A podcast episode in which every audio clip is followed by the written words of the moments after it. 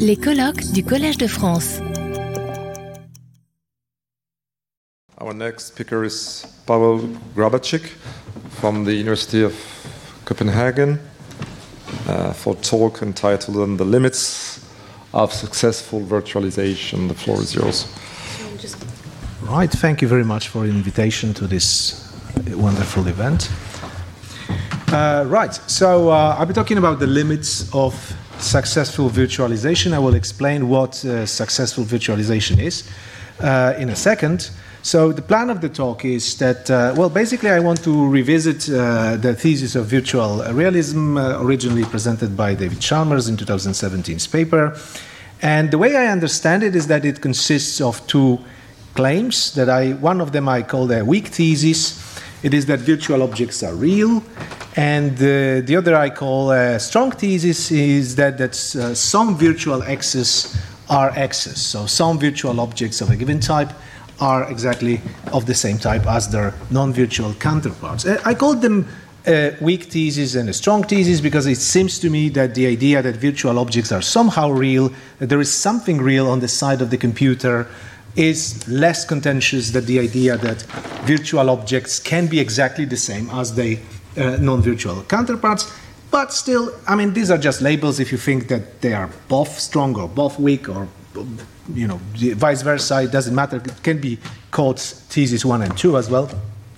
So, what I'm going to do is that I will discuss the weak thesis. We'll start with this uh, idea that virtual objects are real, and I'm going to suggest uh, a variant of it uh, that I call, uh, suggest to call uh, virtual physicalism, and then I will present a critique of uh, virtual fictionalism, but it really will be less about the critique of this stance and more about creating some building blocks for the positive thesis that I'm going to present. And lastly, I will discuss the strong thesis and suggest some criteria for successful virtualization. And now, the, uh, the explanation of this notion of successful virtualization is simply that something is successfully virtualized if it can be virtualized and people totally accept that this is simply the same type of object, that nothing really uh, uh, important changed. This is just, an, just as an X as the X outside of the computer. So, this would be the successful virtualization.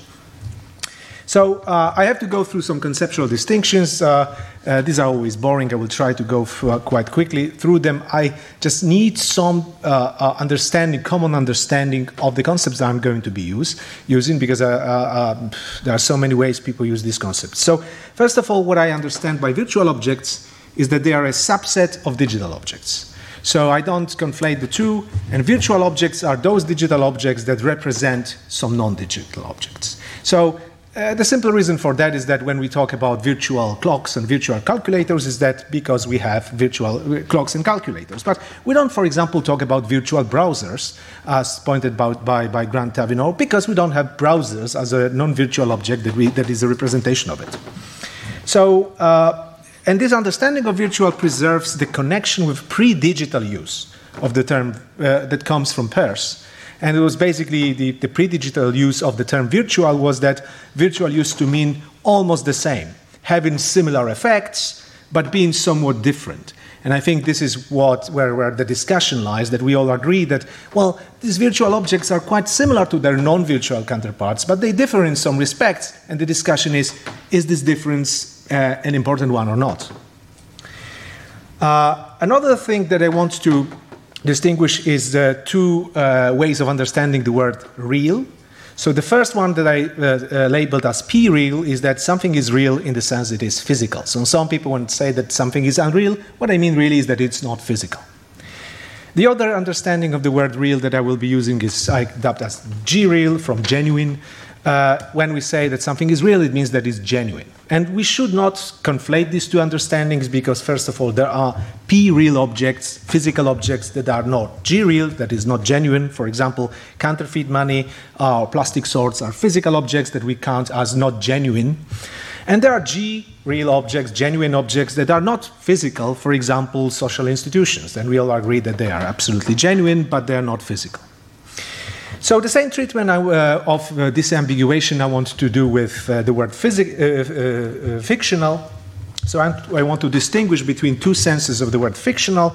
The first one I suggest to call O fictional, O from ontology, meaning that something is O fictional when it belongs to the ontological category of fiction, where philosophers think, what are fictional objects, right? So, what is this category, ontological category of fiction, like in narratives, literature, and so on? And the other understanding is F fictional, coming from fake, uh, when we say that something is simply fake and then that, thus it is fictional. So we also should not conflate the two because some fake objects are not do not belong to the ontological category of fiction. So, for example, a fake euro bill does not have to be a part of any narrative. You could just get it from a kiosk uh, outside, and then it won't be any narrative apart from maybe narrative of your life. And then some ontologically fictional objects are not fake. So Santa Claus is not a fake version of any real Santa Claus. So these are two different understandings. And there is, uh, when it comes to this disambiguation of real and, and, and, fictional, there is an always uh, obvious connection. So, according to my understanding, things that are F fictional, that is fake, are not G real, that is, are not genuine. Being fake and being not genuine is the same, and this is where these two concepts uh, overlap. So now I want to proceed to the criticism of, uh, of virtual fictionalism. As I said, I care more about contrasting virtual fictionalism with the, uh, with the idea that I have in mind that I'm going to spell out in a second. So if you don't know virtual fictionalism that well and you don't care for this critique, don't worry, it is needed more as a building block for what, what is up to come. Uh, so, uh, a popular version of virtual fictionalism suggests that virtual objects are illusions and that they can be understood using Waltonian notion of make believe, coming from, uh, from original Walton uh, book. And authors who suggest versions of this view are Robson and Meskin, Jesper Juul, and Grant Tavinor uh, lately. So, I personally believe that conflating virtual reality with the idea of make believe or pretending is greatly misleading. This is, a, this is a huge misunderstanding of what is going on. I think, as you're going to see, that is actually the opposite in a way. Uh, to see why, I want to contrast the idea of make believe with simply playing with toys. I think these are very different types of activities, and this will be important for us to understand virtual reality better. So, to understand this, consider three cases of play. So the first case of play is that a kid is using a banana to pretend she is calling someone. It's a famous example. It was used in literature about uh, pretended play, make believe, and so on. So I don't have to explain this to you. I'm, I'm, making an even better version of this pretend play because I don't even have a banana. Uh, so the second option, the second case, is that a kid is using a plastic toy that resembles a phone. It's just a plastic shell looking like a phone, but it has no features of a phone, right? So what happens in this second case is this, and this will be important for me, is that when we play with a toy, we offload some of the things we normally would have to do with our mind to the thing itself. All of a sudden, the thing has some properties that the kid, the kid from the first example would have to imagine, like the shape, colors, the buttons, and what, what have you.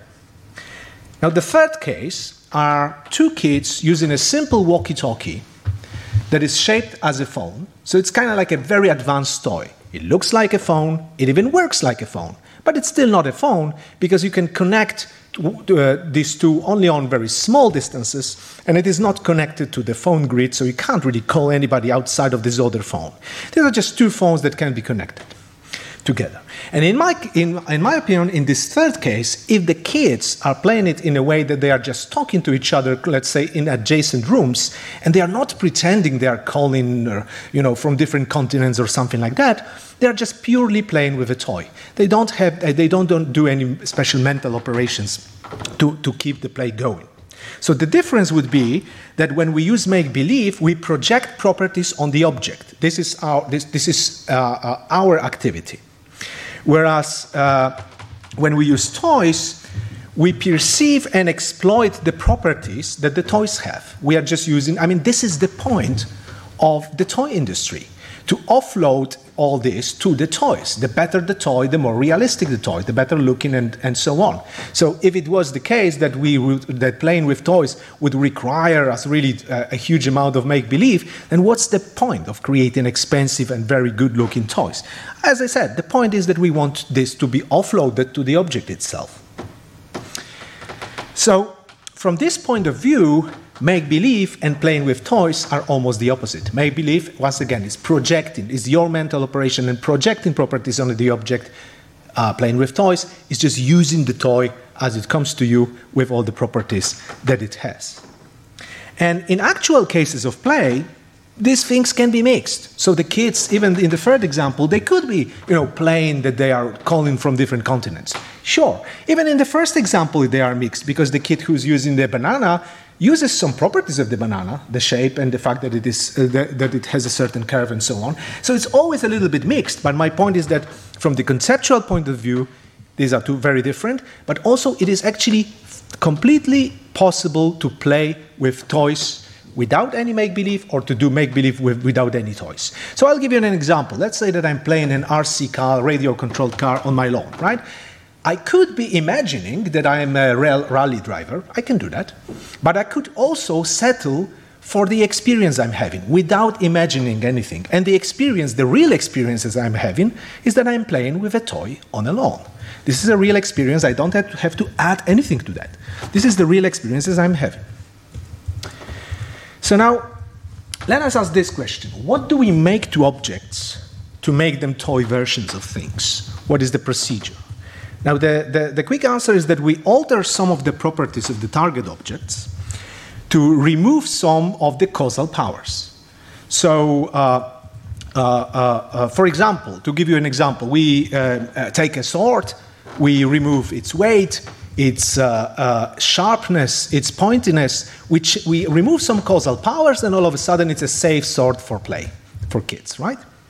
So, this is how we do it. We remove some causal powers. Now, but in our quest for realism of the toys, of toys, we sometimes make a toy that is too good for, uh, for its own measure. It has too many causal powers left. So, for example, again, with the sword, the sword may be too pointy, and you can actually stab someone to death with it. So, it, it is still a toy, but you used it in a way that is actually as if you were using a sword. So, whenever, this, whenever the toy can be used instead of the object that it was designed to mimic, we may start to wonder if it's still a toy or simply an instantiation of a given object. So in this case, again, you might think, well, maybe now it's actually a shabby sword. It's no longer a toy. Or if you have a gun, a pellet gun that is really, you know, made in a, in a such a way that it can really hurt someone, you might, you might be saying, well, it's actually a gun, really. It's not really a toy anymore. So, my claim, this is why I went through this detour through toys, is that, well, virtual objects and environments are digital toys. They are not make believe objects, they are basically digital toys we are playing with.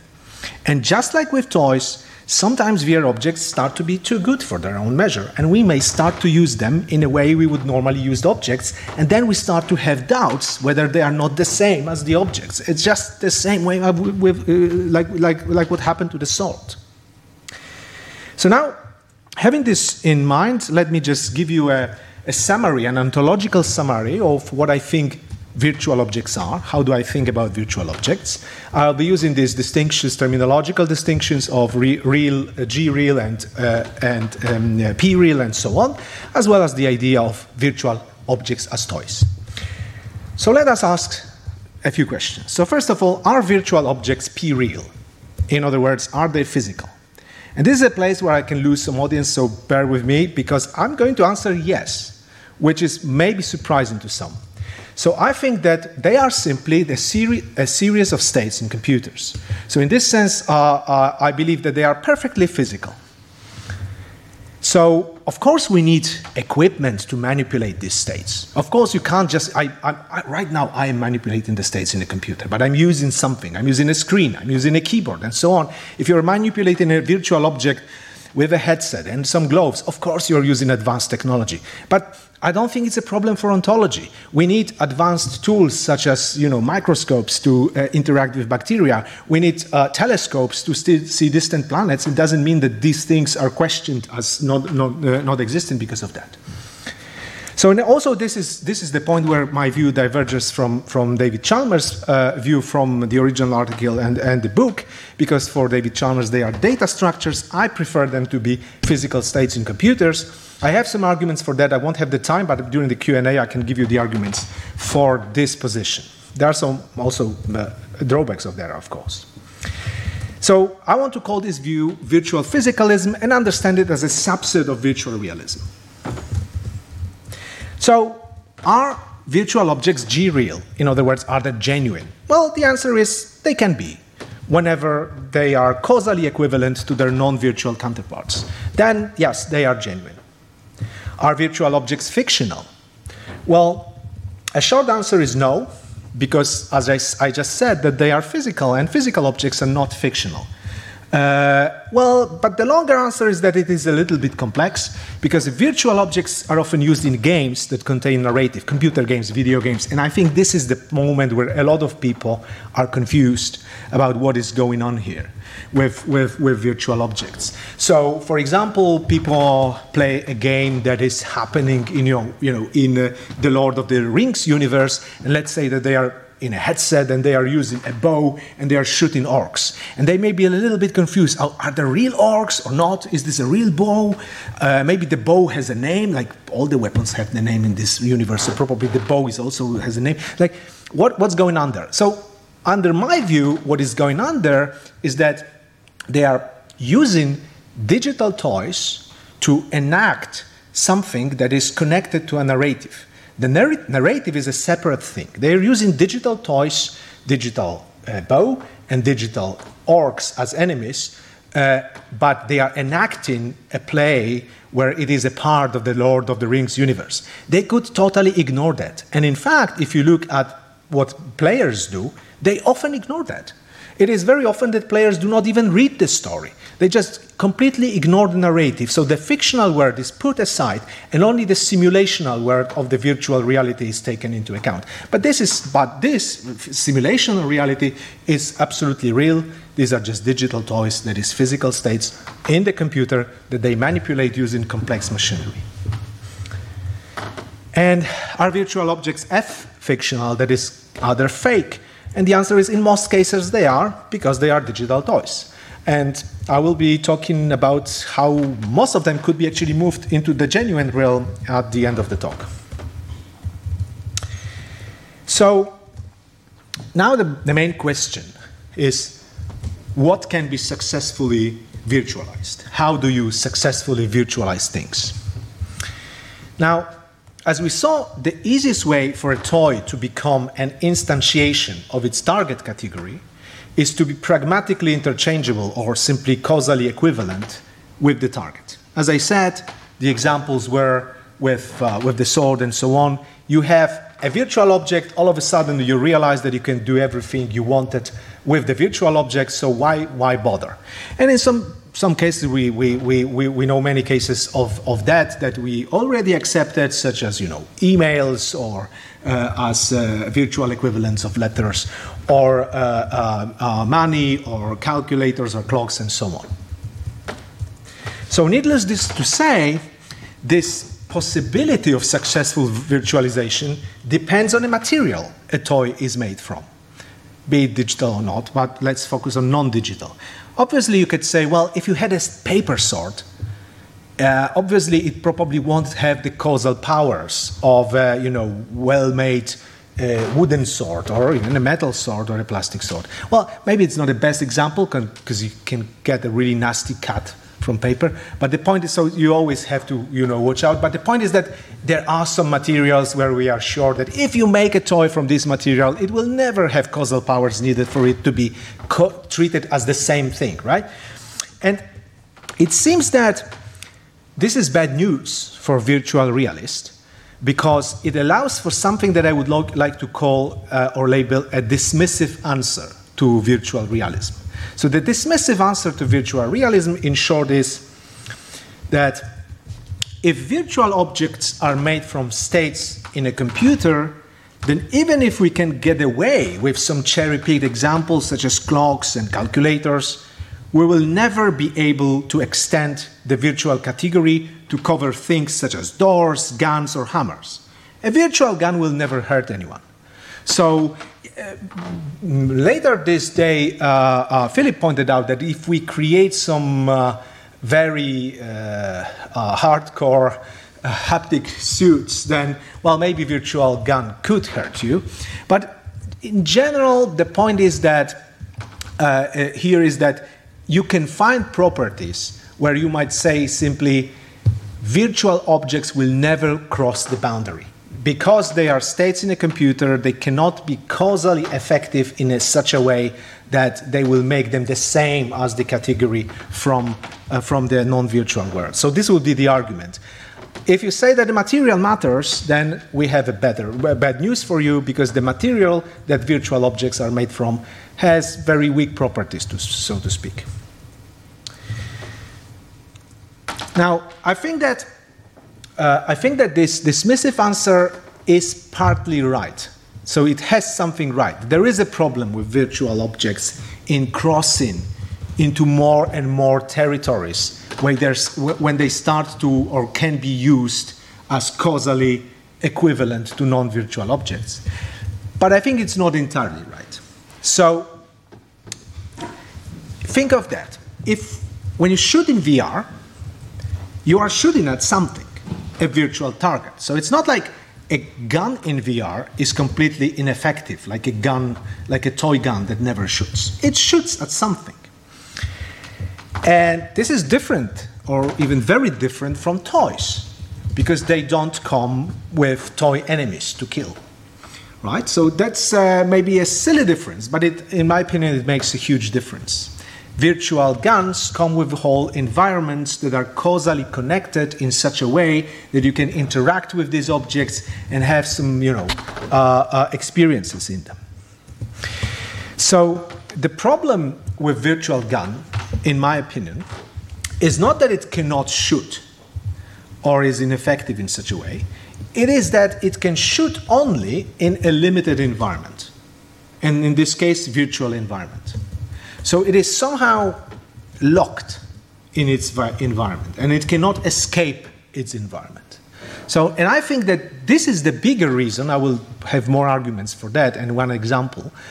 This is the bigger reason why we feel that virtual, some of virtual objects, objects will never be the same as non virtual.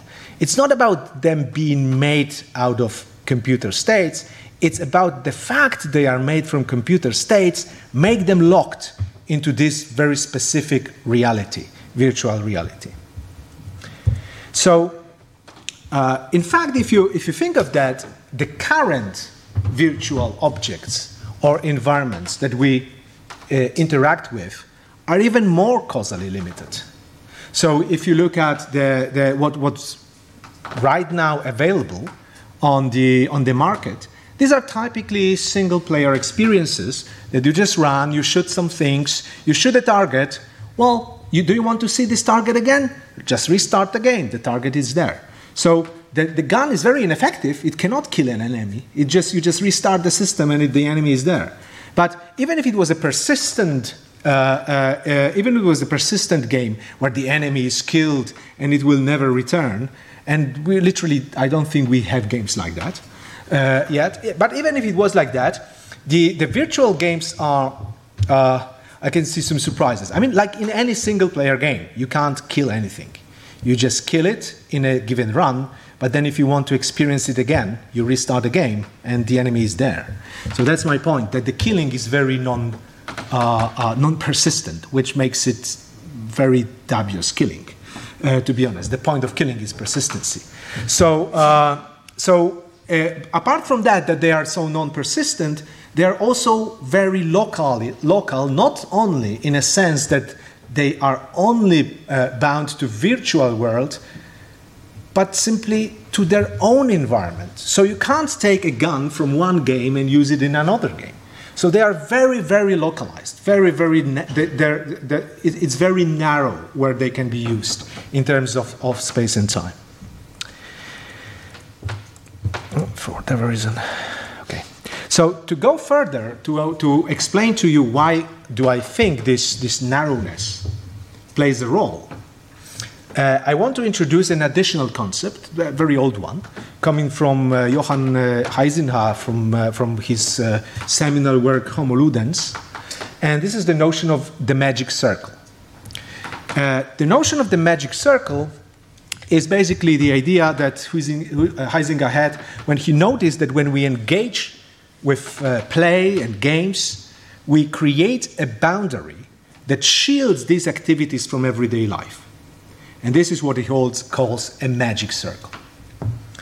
Uh, so it could be physical, like lines on the field, like rings, and so on, or temporal.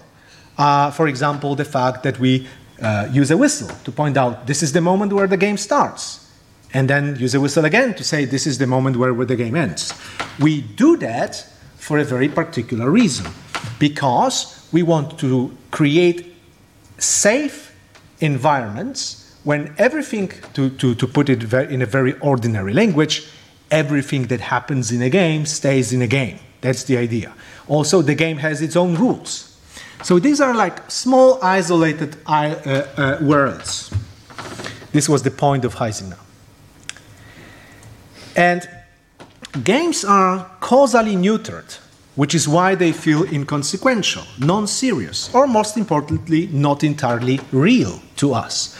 Just because we create games as these isolated islands where anything that happens there matters only there.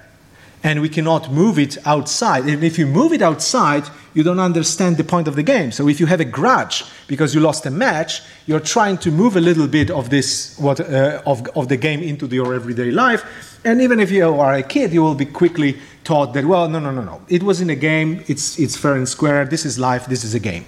Of course, we are doing it using social measures. So this is our agreement. Oh, this line is the, is, the, is the ring, or this whistle means that this starts or stops. But the point is that what we do, this is how I want to connect it with, with, with, with the previous topic, is that what the, the whole magic circle shields us from causal connections. It means that, again, what happened in the game doesn't, shouldn't affect outside world. So this is a, an idea of creating a causal shield with social methods. And because of that, as I say, this is the reason why games are treated as non serious. This is just a game, we say. Uh, because we believe that there is no causal connections, there should not be meaning in our life, uh, uh, meaningful consequences in our life. So, as I said, they are inconsequential not because of their inherent nature, but because we decided to take them out of the whole causal tapestry of our life.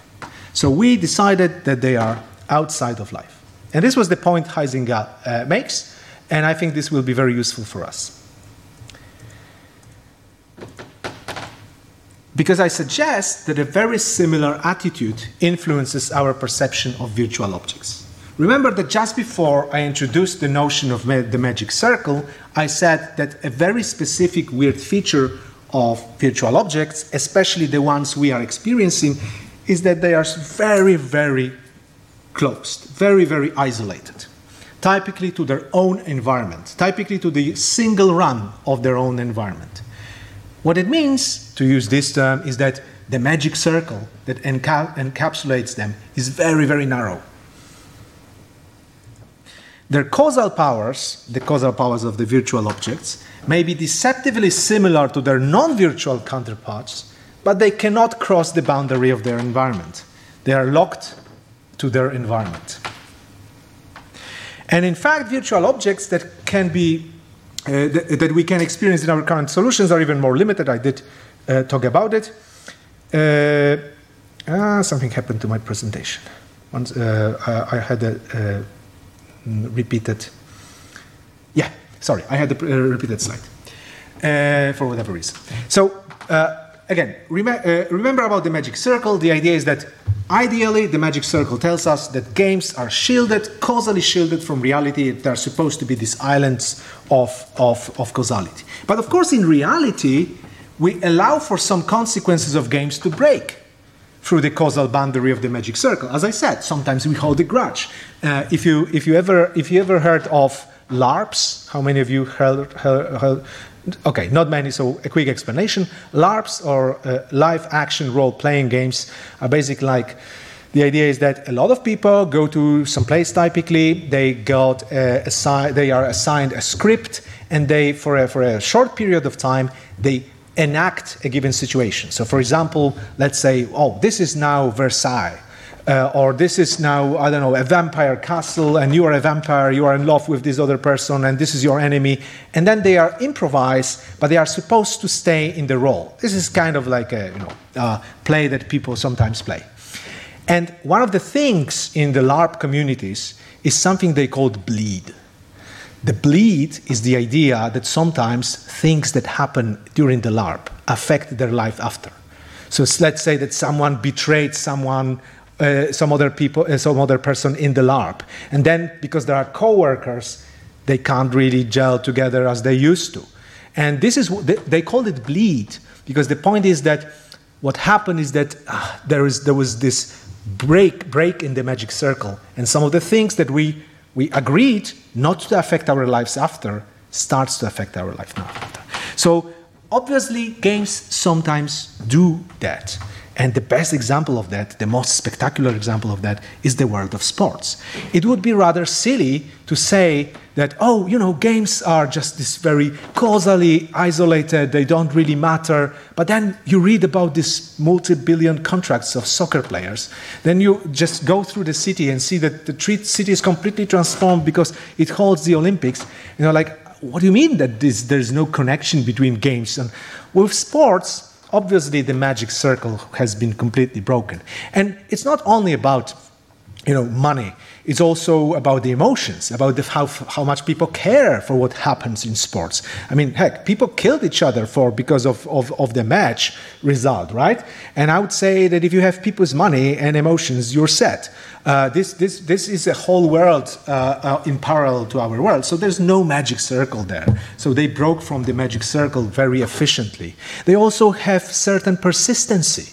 So sports is never isolated. Matches are parts of bigger tournaments, uh, bigger statistics. Different disciplines ga- gather together at the Olympics to create a common statistics uh, of the country, and so on and so forth. So it's basically like a parallel world where, yes, the rules are separate but there are a lot of conne- connections, causal connections between the world of sports and our world.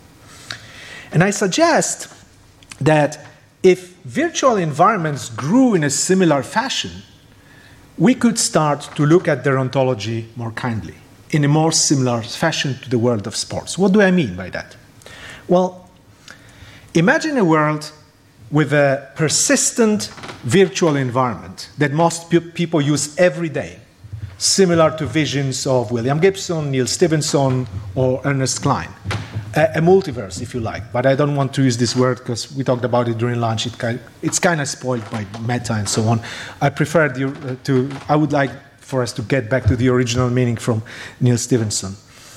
So imagine that the virtual environment is connected to the rest of the world in various ways just like the world of sports is connected. So people have meetings in virtual rooms and make binding decisions. People can make you know uh, virtual purchases with real money and, and, and vice versa. And this will this is a little bit of science fiction, but it's pretty close. There are 3D printers and 3D scanners. So if you like something in your virtual world that you you know spend half of your life in, you see a nice object. Well, just uh, go to the, to the 3D printer. You can have it uh, physically. It won't be the same token, but it will be the same type. Then, if you like something from reality, do you want to have the exact replica of this in, your, in the virtual world that we are playing with? Sure, just go to the 3D scanner, you will have the same object. In, in, so people are able to easily move objects from one world to the other. Still, these are parallel worlds. They are connected in certain places causally, but it's not perfect, right? But there are, there are connections. So consider now in this world a virtual gun that is used in this virtual world, and indeed it cannot kill anyone in the non virtual space, but what if it could remove your avatar forever? It could remove your avatar from this very important parallel reality, and there is only one parallel reality because, again, this is similar to these visions of, of, of an overarching global virtual space that we all uh, inhabit uh, whenever we like. And imagine that you cannot do it anymore. But there are so many meetings there. There are so many cool things there to see, concerts and so on. People are asking, why, why, why didn't you uh, uh, uh, log in yesterday? Well, I don't have an avatar anymore. So, in my opinion, in this case, if a virtual gun, even, if it, even though it cannot cross the virtual boundary, if it was used like that, I think it would be treated, uh, uh, it wouldn't be treated as a toy gun uh, or virtual model of a gun. It would be treated as a specialized gun that can be used in a specialized environment kind of like a gun that can be used only underwater. This is a gun, this is a real gun, it's just that it can be used only in virtual spaces. But it is a real gun, it's a subtype of a, of a real gun, just like virtual money is a subtype of money. So these examples provide ground for the following thesis that I want to suggest. So virtual objects will be treated as instantiations of the same type, even if they are causally bound to their environment provided that the environment itself is persistent and causally connected to the rest of reality. So the objects don't have to have all the causal powers. They just have to have copies of the causal powers on the virtual side as long as the whole virtual world will be treated seriously because it is connected in many places to the real life. They will be treated as special versions of the same thing, special versions specialized for this environment. Now, at the end, I want to address the uh, uh, elephant in the room, and it's a very good expression because this will be a, basically about natural kinds. So, uh, up. Sorry. Two minutes for the elephant. Yeah, I, I, it's, it's, a very small elephant. So uh, uh, you may have noticed that all of the examples I have given were examples of artifacts. And yes, that's true. Guns, stores, uh, calculators, clocks, these were taken from, from David. So, what about other categories such as natural kinds? I also had an argument for individuals, but I don't have the time for that. But uh, uh, I'm so glad that Katalin talked about it so much. Um, and I agree with, uh, with David Chalmers that a key aspect of successful virtualization is having a functional nature. So, if something is a functional kind, then it can go it, it could go through this treatment that I suggested. A functional kind in a virtual world, provided the virtual world itself is connected nicely to ours, it will be just another type of the same thing. And the reason for it is that, well, the reason why it's so easy to virtualize functional kinds is that uh, artifacts are created with a certain function in mind. They are function looking for a material that can embody it. So if we can find a new material, obviously we are happy. We say, yeah, okay, we, have, we found a new, a new material that can use the same function. This is how we create artifacts. We had some idea of what they're supposed to do, and then we find a way, good material. But with natural kinds are different. Natural kinds are discovered, and we look for ways they can function or be used. So um, we, can we, we, we want to discover the, the, the, their properties. So we don't know if our current functional description of any natural kind, and we do have them, but we can't know if it's complete. And for this reason, a virtual version of a natural kind will always be seen as a compromise based on our current knowledge about this kind. Uh, but this opens one possibility for virtualization of natural kinds, albeit a little bit, I would say, uh, utopian.